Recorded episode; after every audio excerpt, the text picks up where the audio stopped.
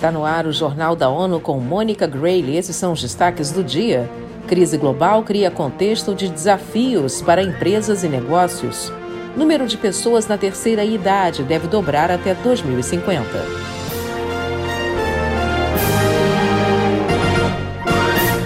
Diretores executivos estão vivenciando um contexto global extremamente desafiador, com a grande maioria, ou cerca de 93%, enfrentando 10 ou mais desafios simultâneos para os seus negócios. Quem tem as informações é Ana Paula Loureiro. Além disso, cerca de 87% alertam que os níveis atuais de interferências limitarão o cumprimento dos Objetivos de Desenvolvimento Sustentável da ONU. A análise faz parte do maior estudo sobre sustentabilidade sobre o grupo de líderes empresariais, já realizado pelo Pacto Global da ONU. De acordo com a pesquisa, embora os CEOs estejam cada vez mais preocupados com esses ventos contrários, quase 98% concordam que a sustentabilidade é fundamental para sua função. Da ONU News em Nova York, Ana Paula Loureiro.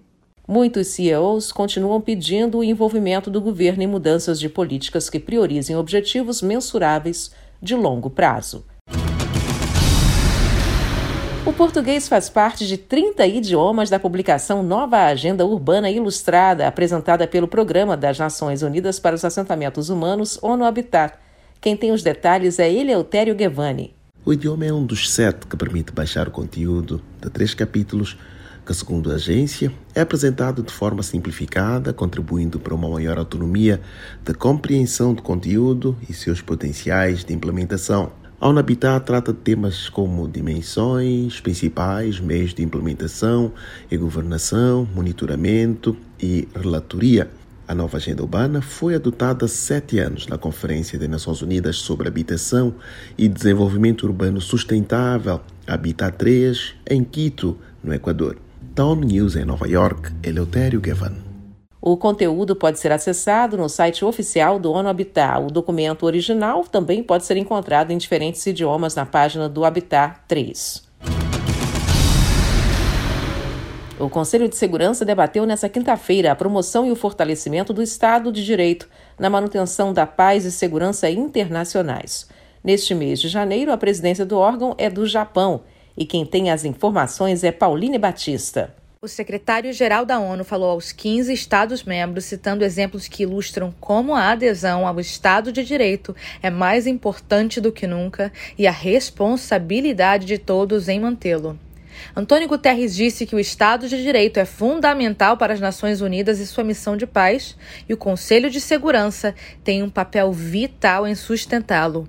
O chefe da ONU lembrou que o Estado de Direito protege os vulneráveis, previne discriminação, assédio e outros abusos, além de ser a primeira linha de defesa contra crimes de atrocidade, incluindo genocídio.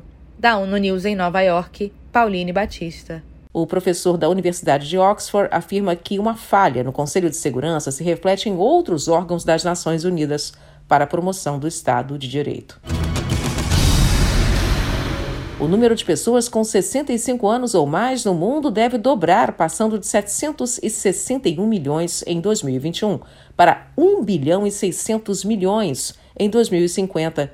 Como o mundo continua enfrentando múltiplas crises, incluindo o aumento do custo de vida, os direitos e o bem-estar dos idosos devem estar no centro dos esforços coletivos para alcançar um futuro sustentável.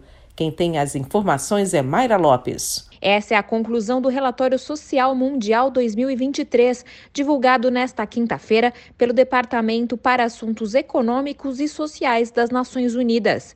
O estudo afirma que o envelhecimento é uma tendência global que define o tempo atual. Globalmente, um bebê nascido em 2021 pode esperar viver, em média, quase 25 anos a mais que um recém-nascido de 1950, chegando a 71 anos. Da ONU News em Nova York, Mayra Lopes. O estudo da ONU conclui que é necessário repensar os sistemas de proteção social, incluindo os regimes de aposentadorias.